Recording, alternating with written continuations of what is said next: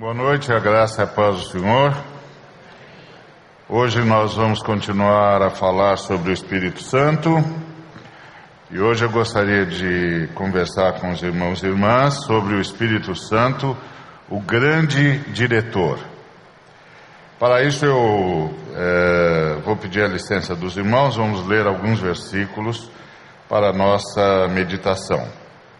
O primeiro deles está em Gênesis, capítulo 1, versículo 2, que diz: A terra, porém, estava sem forma e vazia. Havia trevas sobre a face do abismo, e o Espírito de Deus pairava sobre as águas. Agora, Apocalipse 22, 17. O Espírito e a noiva dizem: Vem. Aquele que ouve, diga: Vem. Aquele que tem sede, venha. E quem quiser, receba de graça a água da vida.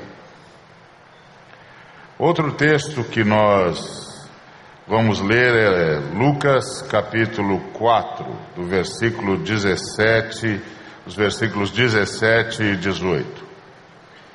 Então lhe deram o livro do profeta Isaías e, abrindo o livro, achou o lugar onde estava escrito: O Espírito do Senhor está sobre mim, pelo que me ungiu para evangelizar os pobres, enviou-me para proclamar libertação aos cativos e restauração da vista aos cegos, para pôr em liberdade os oprimidos. Lucas 1,35 Respondeu-lhe o anjo: Descerá sobre ti o Espírito Santo, e o poder do Altíssimo te envolverá com a sua sombra.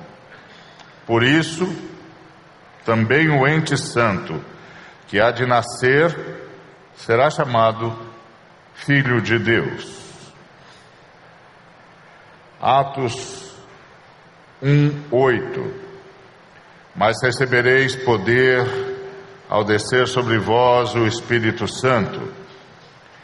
E sereis minhas testemunhas tanto em Jerusalém como em toda a Judéia e Samaria e até os confins da terra. Atos 2, de 1 a 4. A cumprir-se o dia de Pentecostes, estavam todos reunidos no mesmo lugar. De repente veio do céu um som, como de um vento impetuoso, e encheu toda a casa onde estavam sentados. E apareceram distribuídas entre eles línguas, como de fogo, e pousou uma sobre cada um deles. Todos ficaram cheios do Espírito Santo e passaram a falar em outras línguas, segundo o Espírito lhes concedia que falassem. E finalmente, Atos, capítulo 1, versículos 1 e 2. Escrevi o primeiro livro, ó Teófilo, relatando todas as coisas que Jesus começou a fazer e a ensinar, até o dia em que, depois de haver dado mandamentos por intermédio do Espírito Santo aos apóstolos que escolhera, foi elevado às alturas. Oremos. Pai, em nome de Jesus, em nome de Jesus, estamos diante do Senhor. Estamos gratos por tua misericórdia, estamos gratos porque já tens falado conosco. Estamos gratos porque já tens te manifesto em nós, através de tudo que já nos ministraste pelo poder do teu Santo Espírito. Pai, mais uma vez rogamos por tua palavra. Não a rogamos baseados em méritos particulares, nem mesmo comunitários. Nós não os temos, Senhor, nós não os temos. Nós estamos clamando em nome do Senhor Jesus, confiados única e exclusivamente no sangue remidor, no sacrifício, e na ressurreição de Jesus.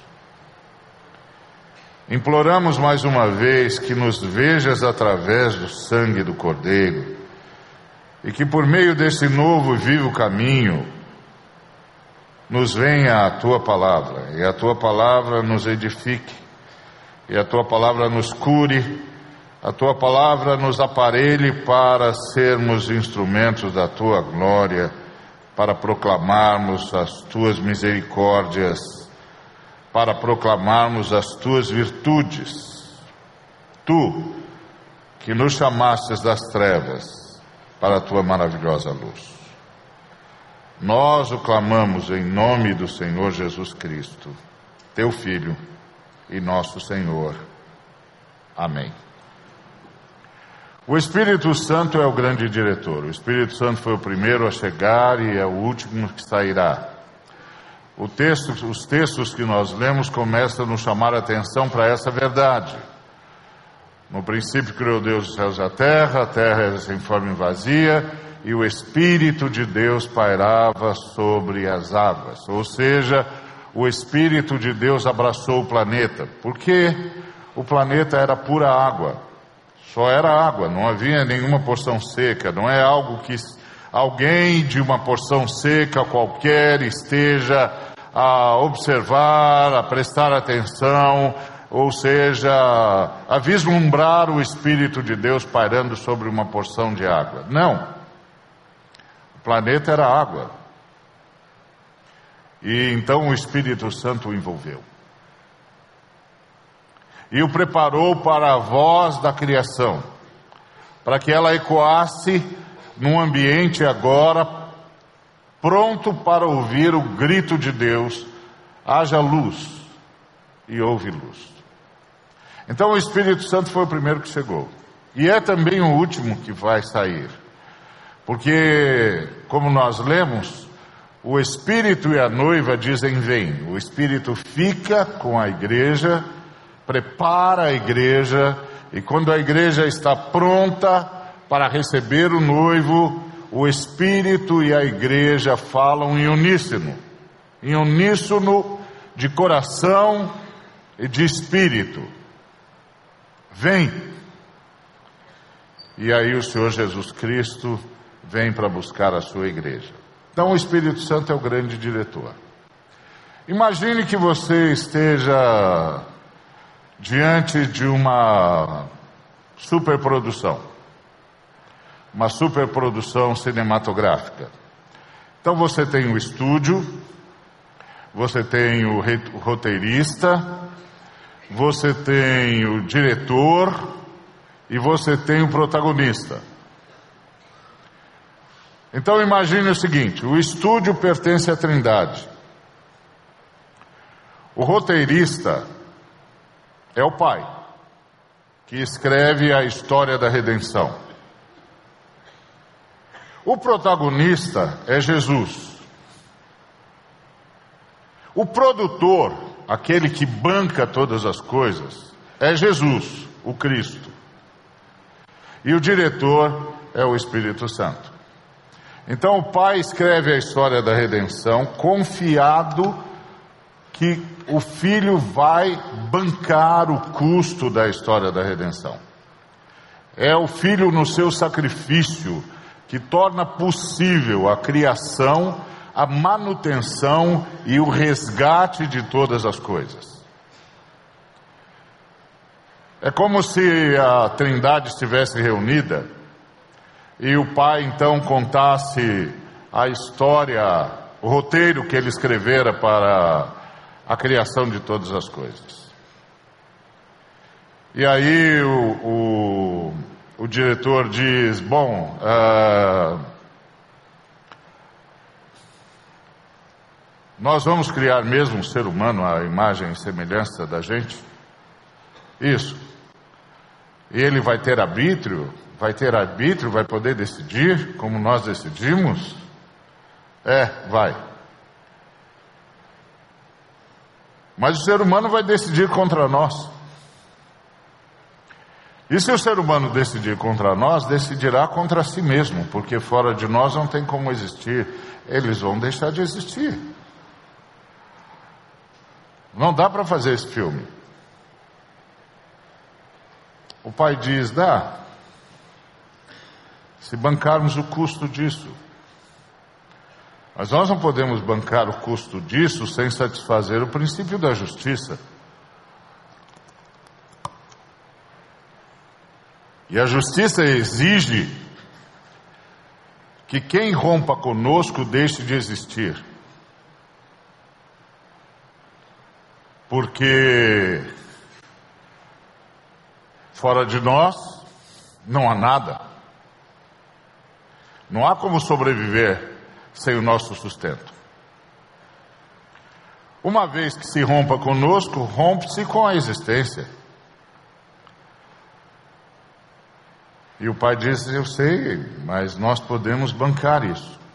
Mas bancar isso é satisfazer a justiça. E satisfazer a justiça significa que um de nós vai ter de se doar em favor disso tudo. Um de nós doa a sua vida para manter a vida deles.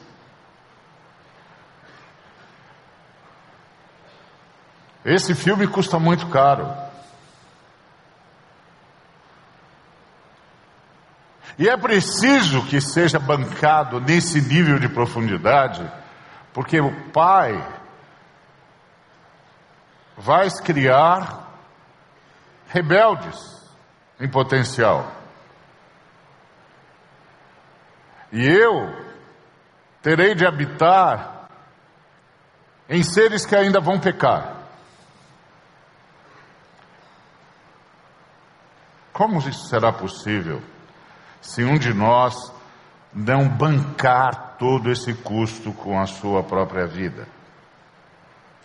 E aí o filho que estava participando da conversa o tempo todo diz: eu vou. E naquele instante ele se torna um grande produtor, porque ele abre mão da sua glória.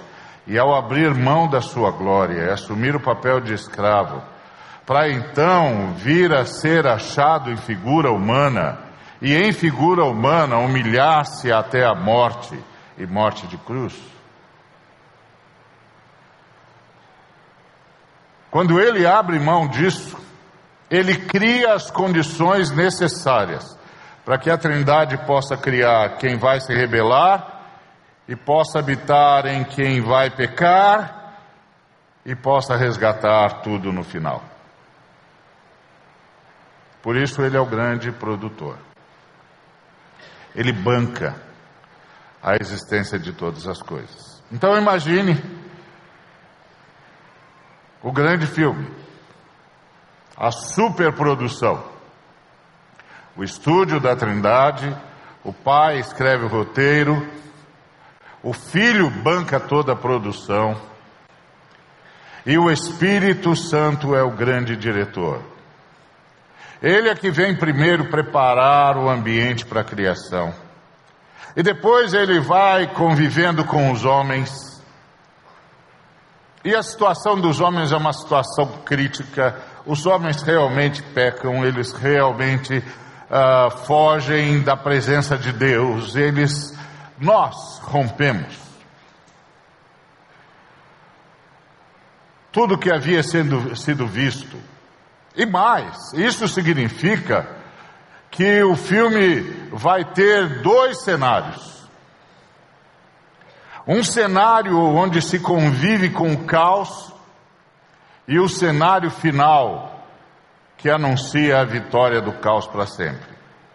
Então, primeiro vai se criar um mundo provisório, só depois a gente vai ter um mundo, um mundo definitivo. Primeiro a gente vai criar um mundo cheio de paradoxos, onde tem luz, escuridão, vida, morte, bem, mal,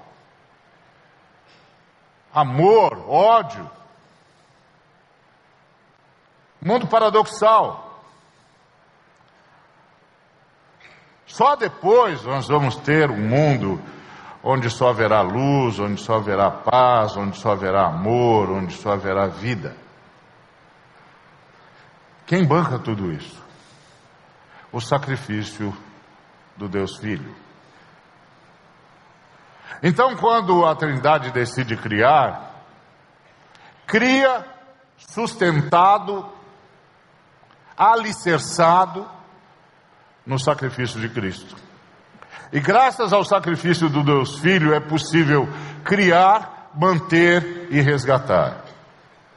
E é o Espírito Santo quem vai dirigir tudo isso.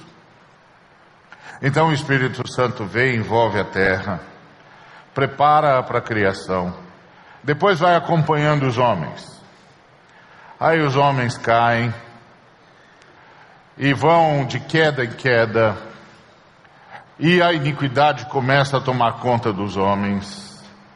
E Deus dá uma nova geração para os homens, uma nova geração a pedido de, de Eva, e nasce Sete, e começa uma nova geração que vai uh, rivalizar com a outra geração que caminha pela, pela iniquidade, e vai rivalizar não porque vai enfrentar essa geração, mas porque vai se manter andando com o Espírito Santo.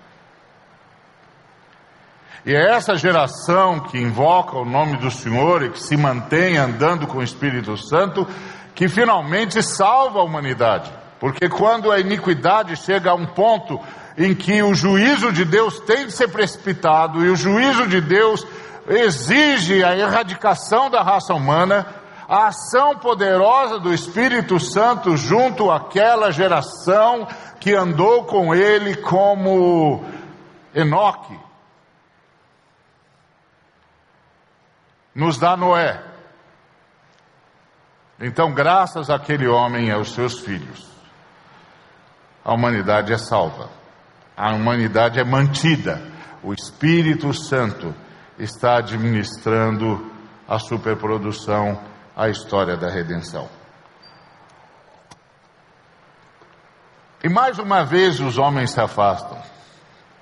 E eles querem se unir, para ter um nome próprio, um nome que rivalize com o de Deus, eles não querem se espalhar pela terra, eles não querem fazer a vontade do Pai, eles não querem povoar o planeta, eles não querem transformar o planeta num jardim. O Espírito Santo manda os anjos criarem uma cena que vai dar um outro rumo para o filme. E os homens se dividem em raças, línguas e nações, e o Espírito Santo trabalhando com os seres humanos. E parece que Deus fica em silêncio durante um bom tempo, mas aí o Espírito Santo, sob as ordens do Pai, chama um homem, Abraão, Sai da tua parentela. Sai da casa do teu pai. E vai para uma terra que eu te mostrarei. Em ti serão benditas todas as famílias da terra. O Espírito Santo dirigindo a história da redenção. O que é que o Espírito Santo está fazendo agora? Ele está formando uma nação. Ele está formando uma nação que será conhecida como a nação de Israel. Qual é o objetivo da formação dessa nação? O objetivo da formação dessa nação é trazer o Cristo para dentro da história.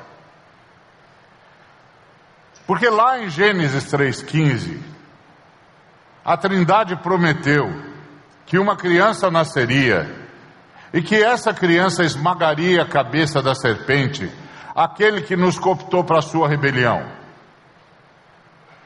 Ora, essa criança precisa nascer, precisa nascer entre os seres humanos, precisa nascer na história humana. Então o Espírito Santo começa a formar uma nação, uma nação que tem uma missão na história para o bem da humanidade. E a, e a missão dessa nação na história é trazer o Cristo. Cristo tem de nascer entre os homens. Por isso essa nação tem de ficar numa terra, porque o Cristo tem endereço para nascer, é Belém Efrata, o profeta disse, disse-o sob orientação do Espírito Santo, porque o Espírito Santo começa a levantar profetas, a levantar libertadores, o Espírito Santo começa a dar forma ao filme. para que essa criança venha para a história, para o bem de toda a humanidade. E forma-se uma nação. E o Espírito Santo levanta libertadores, profetas, reis, sábios, rainhas, gente que vai cooperar com ele na construção do dia. O dia em que o grande protagonista virá à terra. O Espírito Santo está preparando tudo para que o grande protagonista desse filme, dessa superprodução, venha à terra. E aí, na plenitude dos tempos, o protagonista vem. O produtor, financiador, aquele que banca todos os custos, se torna o protagonista. E ele vem sob direção do Espírito Santo, ele se submete ao Espírito Santo. E o Espírito Santo começa a dirigi-lo. Primeiro o Espírito Santo o chama para o batismo, quando chegou a sua hora. E quando ele está lá sob as águas, a voz do Pai ecoa: Esse é o meu filho amado em que me traz alegria. O Espírito, em forma de pomba, pousa sobre ele. E quando ele sai batizado das águas, o Espírito começa a dirigi-lo. E o leva para enfrentar o maligno. E ele fica lá enfrentando o maligno 40 dias vence o maligno, e aí o Espírito leva para a sua cidade de Nazaré, e lá na sinagoga que o viu crescer, ele entra num sábado e pede o livro da lei e pede que se abra no texto de Isaías. E aí então ele lê o texto de Isaías que diz: O Espírito do Senhor está sobre mim Porque o Senhor Deus me ungiu para libertar os cativos, para anunciar boas novas aos pobres, para dar vista aos cegos. O Espírito do Senhor está sobre mim. Então ele anuncia que agora está sob direção do Espírito Santo e que está sob direção do Espírito Santo para prover a redenção que ele bancou antes que houvesse mundo, que ele garantiu antes que houvesse mundo, e que agora o Espírito Santo está tornando realidade na história dos homens. O Espírito Santo é o grande diretor dessa superprodução chamada A História da Redenção. E o Espírito Santo vai conduzindo Jesus. Suas palavras são de fato as palavras que o Espírito Santo lhe dá. As suas obras são obras no poder do Espírito Santo. Seus milagres são milagres no poder e na autoridade do Espírito Santo. Ele vai se submetendo ao Espírito Santo. O Espírito Santo vai consolando-o nessa luta. Vai estando ao lado dele em cada transe, porque Jesus Cristo foi um homem de dores, um homem que sofreu muito. Como diz Isaías 53, Jesus Cristo é um homem de dores, um homem que soube o que é padecer. É interessante porque nós fazemos de Jesus Cristo um super-homem, um sujeito que veio de Krypton, que absorve as energias do sol amarelo, hiperpoderoso, e, e um galã de olhos verdes, bonitão. Não! Jesus Cristo é um homem de dores, um homem que sabe o que é padecer. Hebreus capítulo 5 diz que Jesus ofereceu ao Pai clamor em lágrimas, para que o Pai o mantivesse vivo até que ele cumprisse a sua missão. Porque ele carregava em si as nossas enfermidades. O profeta Isaías disse que as pessoas passavam por Jesus E não ficavam admirados com um homem extraordinário. Eles meneavam a cabeça. Eles diziam: não é possível que esse camarada seja o Messias. Esse homem de dores, esse homem que vive padecendo, não é possível que ele seja o Messias. Como é que ele cura todo mundo e não se cura? Suando sangue, lutando contra o próprio corpo, carregando dores atrozes. E como é que ele se mantém grato, vivo, alegre, pacífico? Quem é esse homem? Esse homem nessa luta foi consolado pelo Espírito Santo. Era o Espírito Santo que estava ao lado dele em cada transe, por mais agudo que fosse em cada dor, em cada sofrimento, porque as Escrituras dizem que ele aprendeu a obediência por tudo aquilo que ele sofreu. Que ele sabe o que é padecer e por isso ele pode se compadecer dos seres humanos. Ele nunca pecou a exemplo dos seres humanos, mas ele sentiu no seu corpo todo o efeito da queda humana. Ele veio morrendo até a cruz. E quando ele chega à cruz, ele já chega no fim das suas forças. Tanto é que você sabe que ele morreu na cruz, mas não morreu da cruz. Porque ele não morreu por asfixia. Da cruz, você morre de asfixia fecha o diafragma, para de respirar e morre. Jesus não. O coração dele explodiu. Por isso que quando o homem traspassa a lança, sai sangue e água. Ele não aguentou. Não tinha mais força para aquilo. Assim como não tinha mais força para carregar a sua cruz. E eles precisaram de ajuda do Sirineu. Ele veio morrendo por nós.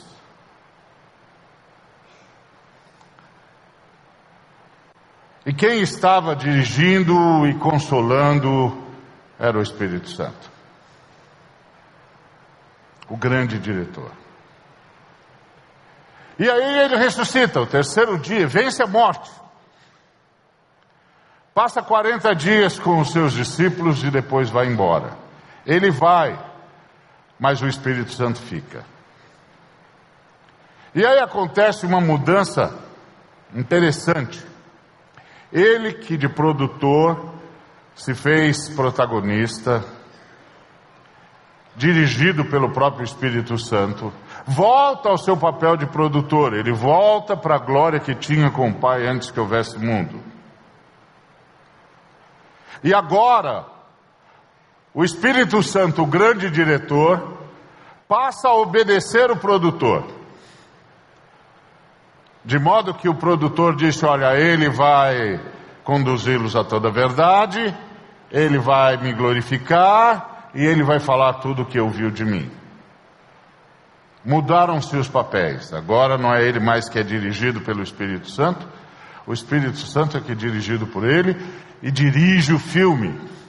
Continua a dirigir a superprodução. E muda o protagonista. O protagonista passa a ser a igreja. Porque o Espírito Santo fica, e graças à vitória de Jesus Cristo, pode consolidar a igreja.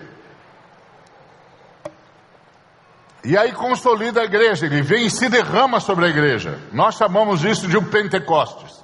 Agora a igreja é o protagonista. A igreja é a habitação do Espírito Santo como fora Jesus. Agora a igreja, ouvindo o Espírito Santo, realiza as obras do Pai. Era Jesus quem as realizava pelo poder do Espírito Santo, mas ele disse lá em João 14: Eu vou, mas o Pai fica, porque o Pai ainda tem outras obras para fazer e o fará através de vocês, pelo poder do Espírito Santo. Então o Espírito Santo vem morar em todos os discípulos de Cristo e transforma os discípulos de Cristo na igreja, o corpo de Cristo, a casa de Deus, o ambiente do Cristo, o lugar a partir do qual o Cristo leva a sua redenção a todo mundo. Então, se Israel tinha uma missão na história para o bem da humanidade, a igreja agora tem uma missão na humanidade para o bem da história. Porque graças à missão da igreja na humanidade para o bem da história, a história dos seres humanos não terminará, terminará em perdição, mas em triunfo, porque o Espírito Santo fica, fica cuidando da igreja, fica vivendo na igreja e fica levando a igreja de passo a passo ao cumprimento da sua missão, até que a igreja estava, esteja pronta para com ele dizer ao Cristo: Vem, está tudo pronto, pode vir. Então o Espírito Santo é o grande diretor. O Espírito Santo está cuidando da igreja. A igreja pode ter um presente cheio de percalços, mas tem um futuro garantido. Agora, se o Espírito Santo está cuidando da igreja, se o Espírito Santo está habitando na igreja, então o Espírito Santo está habitando em cada um dos membros da igreja. Se você é membro da igreja, o Espírito Santo habita em você. E se o Espírito Santo está cuidando da igreja, o Espírito Santo está cuidando de você e de mim, porque nós somos membros da igreja. E para cuidar da igreja, o Espírito Santo cuida de cada membro da igreja. E para habitar na igreja, o Espírito Santo habita em cada membro da igreja. E para dirigir a igreja, o Espírito Santo dirige cada membro da igreja. Para consolar a igreja, o Espírito Santo consola cada membro da igreja. Para guiar a igreja, o Espírito Santo guia cada membro da igreja. E para que haja igreja, o Espírito Santo leva cada membro da igreja à vida comunitária. O Espírito Santo é o grande diretor. Ele é o diretor da igreja. Ele é o diretor do filme A História da Redenção. está sustentado pelo sacrifício de Cristo. Ele é eficaz. E ele garante o futuro. Garante o triunfo do sacrifício do Cristo. A igreja é triunfante. E o que cada um de nós precisa saber é que o Espírito Santo está em nós. Está em mim, está em você. Se você precisar de direção, você só não a terá se não quiser, porque o diretor mora em você. Se você precisar de consolo, você só não o terá se não quiser, porque o diretor mora em você. Se você precisar de sabedoria, você só não terá se não quiser. Porque o diretor, responsável por toda a sabedoria que Jesus demonstrou, mora em você. Se você precisar saber o que tem de fazer, o que tem de dizer, como tem de andar, você só não o saberá se não quiser. Porque o diretor, o Espírito Santo, mora em você. Ser dirigido pelo Espírito Santo é não perder nem um minuto da vida. Aí você vai dizer: Não, Maria, acho que você errou. Você devia ter dito: não perder nenhum minuto na vida. Não. Eu não errei. Eu disse: não perder nenhum minuto da vida. Lá no Gênesis nós temos duas genealogias. Uma é a genealogia de Caim e outra é a genealogia de Sete. Quando você lê a genealogia de, de Caim, capítulos 4, 5 e 6 de Gênesis, você vai saber quantas pessoas tiveram na família de Caim. Você vai saber, por exemplo, que ele teve alguém na família dele que se chamava Enoque, ele vai, você vai saber que teve alguém na família dele que se chamava Tubal Caim, você vai saber que tinha uma pessoa chamada, uma moça chamada Nama, você vai saber que tinha um sujeito chamado Lameque. Ah, inclusive você vai saber coisas que eles fizeram. Vai saber que alguns construíram tendas, que outros dominavam a arte do cobre, do bronze. Você vai saber que uns tocavam instrumentos musicais, outros desenvolveram a, a pecuária. Mas tem uma coisa que você não vai saber. E o que você não vai saber é quantos anos eles viveram. Não está registrado quantos anos Caim viveu. Não está registrado quantos anos Enoque, filho de Caim, viveu. Não está registrado quantos anos Tubal Caim viveu. Não está registrado quantos anos Lameque viveu. Está registrado que ele era um assassino, que ele assassinou dois homens. Mas você não sabe quanto tempo ele viveu. E por que que a Bíblia não registrou o tempo de vida de Caim, de Enoque, de Tubal Caim, de Lameque? Por quê?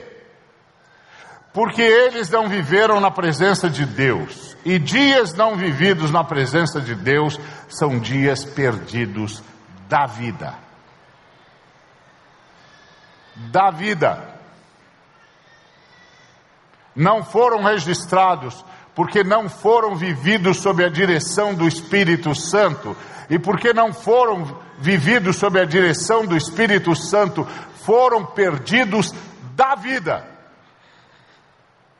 Foram dias sem sentido, sem propósito, que vivê-los ou não vivê-los não faria a menor diferença. Em compensação, se você vai para a genealogia de Sete, você sabe quanto tempo todos eles viveram. Você sabe que Enoque viveu 300 anos, você sabe que Matusalém viveu mais de 900, você sabe quanto tempo cada um deles viveu. Sabe por quê? Porque eles foram dirigidos pelo Espírito Santo, como Jesus. Jesus não perdeu um minuto da vida. Ele viveu intensamente com propósito, com consequência e com conteúdo, com importância e com relevância cada minuto da sua vida porque Jesus era o tempo todo, todo o tempo, dirigido pelo Espírito Santo.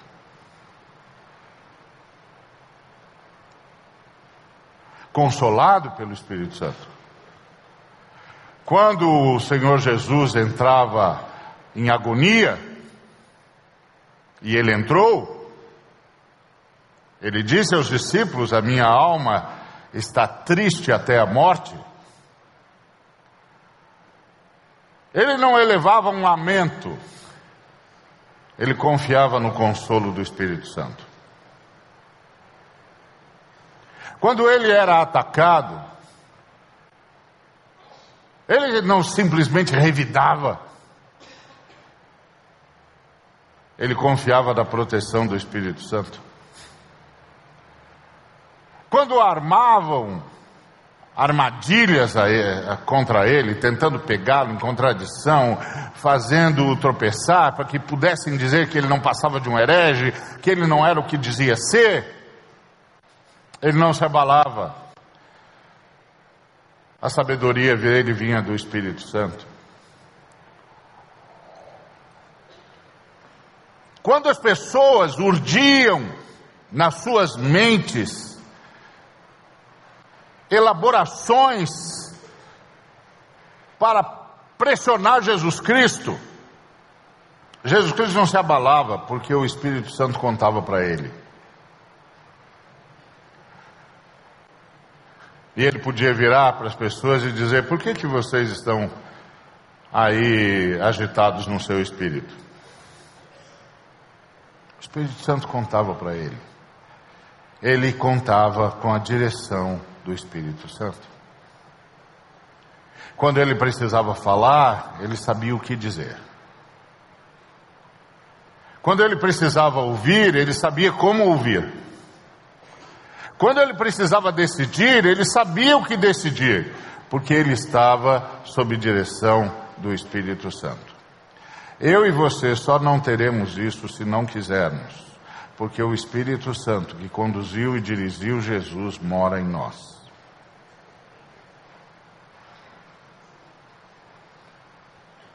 E está em nós porque cuida da igreja.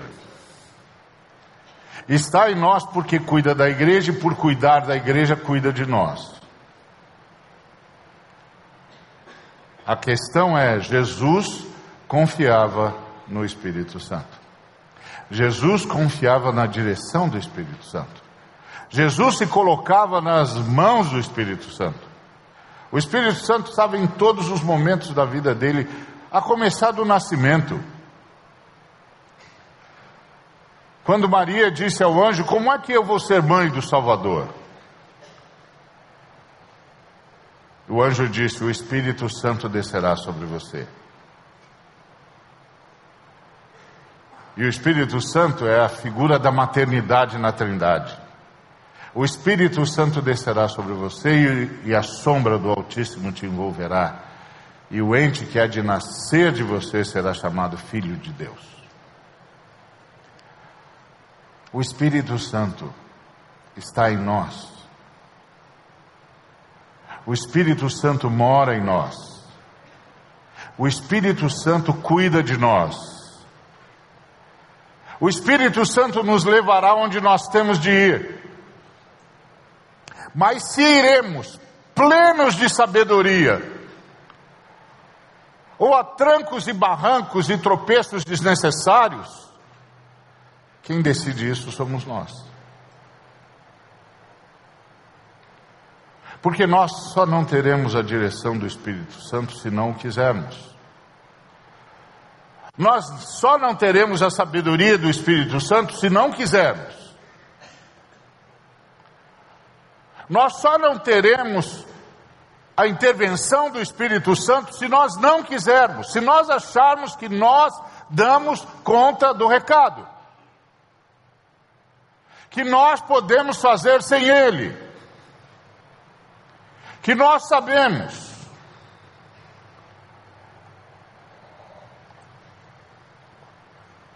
O Espírito Santo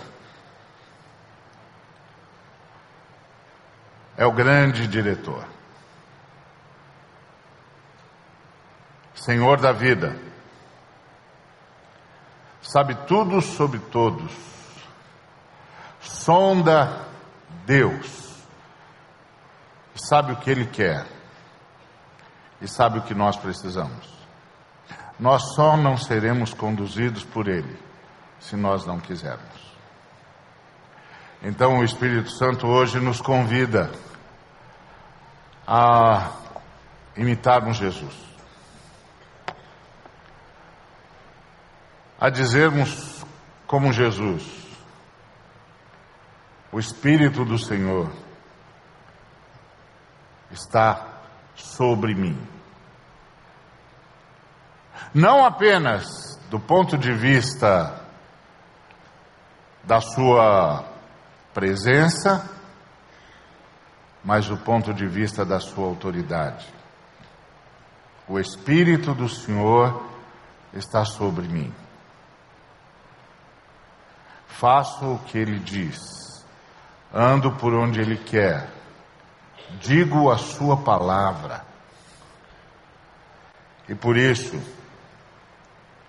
não perco nenhum minuto da minha vida. Todos os meus dias estão sendo contados diante do Senhor. As minhas palavras deixaram de ser ociosas. Todas elas produzem graça aos que a ouvem, porque o Espírito do Senhor está sobre a igreja, e eu estou na igreja, o Espírito do Senhor está sobre mim. Que nós o convidemos,